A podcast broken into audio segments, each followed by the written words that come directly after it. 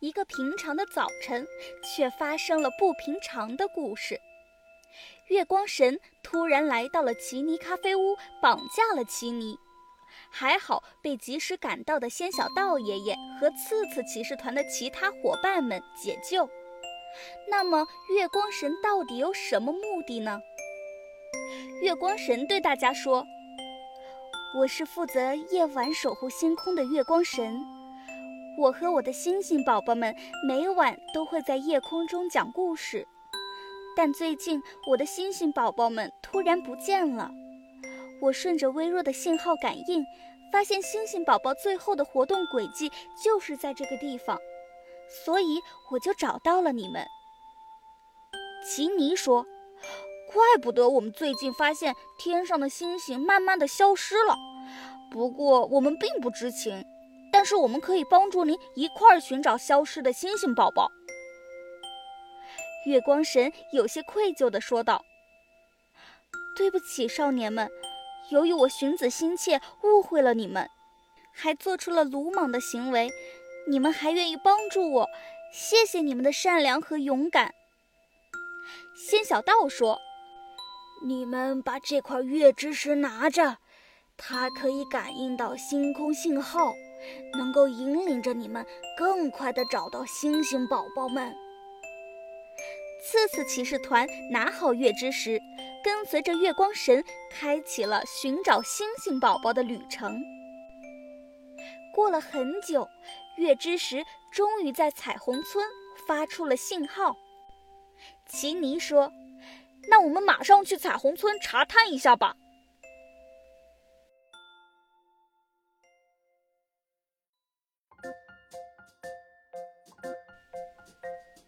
来到了彩虹村之后，大家通过向路边的小草、小花和大树进行询问，得到了三个地点，分别是沙漠、村长家、森林。他们三个人说的都对。请问小朋友们，你们推断一下，到底哪一个地点与星星宝宝有关呢？小草说：“星星宝宝不在村长家。”小花说：“星星宝宝有可能在沙漠，也有可能在森林。”大树说：“星星宝宝在水很少的地方。”聪明的刺刺骑士团一层一层解锁答案。最后得到的答案是星星宝宝在沙漠。小朋友们，你们回答正确了吗？接着，众人前往彩虹村边界的沙漠地带。月之石在嘟噜噜的家附近发出了感应信号。嘎啦说：“嘎啦嘎啦，难道这次星星宝宝丢失与嘟噜噜有关？我们赶快去问问他吧。”大家来到了嘟噜噜的家，看到嘟噜噜家的大门没有关，伙伴们小心翼翼地走了进去，竟然发现昏倒在地的嘟噜噜和虾兵蟹将。奇尼和嘎啦给嘟噜噜他们做了清清醒醒咖啡。片刻，嘟噜噜清醒了过来。月之神急迫地问道：“我的星星宝宝在哪里？”奇尼安抚了月之神的情绪，对嘟噜噜说：“嘟噜噜，你为什么会昏倒？还有，星星宝宝的丢失是不是跟你有关系？”嘟噜噜虚弱地说：“不久前，我准备生产新型武器——闪光弹，于是……”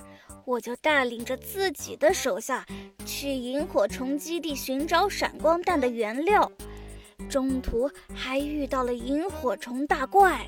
他说可以帮我取得原料，但是要我帮他制作一个星星捕捉网，这个需要耗费很多的心神，而且只能用三次。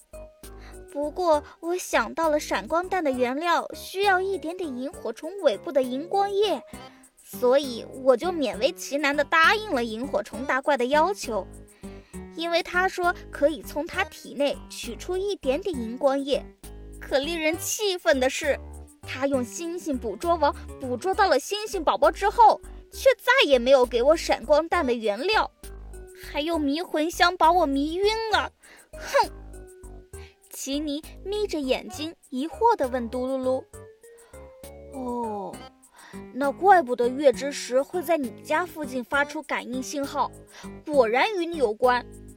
不过，嘟噜噜，你生产闪光弹干什么？”嘟噜噜打岔地说道：“嗯，这个不重要。你们不是要寻找星星宝宝吗？再晚一点，他们就有危险了。”听完这番话后，月之神非常焦急。随后，大家急忙赶往了萤火虫营地。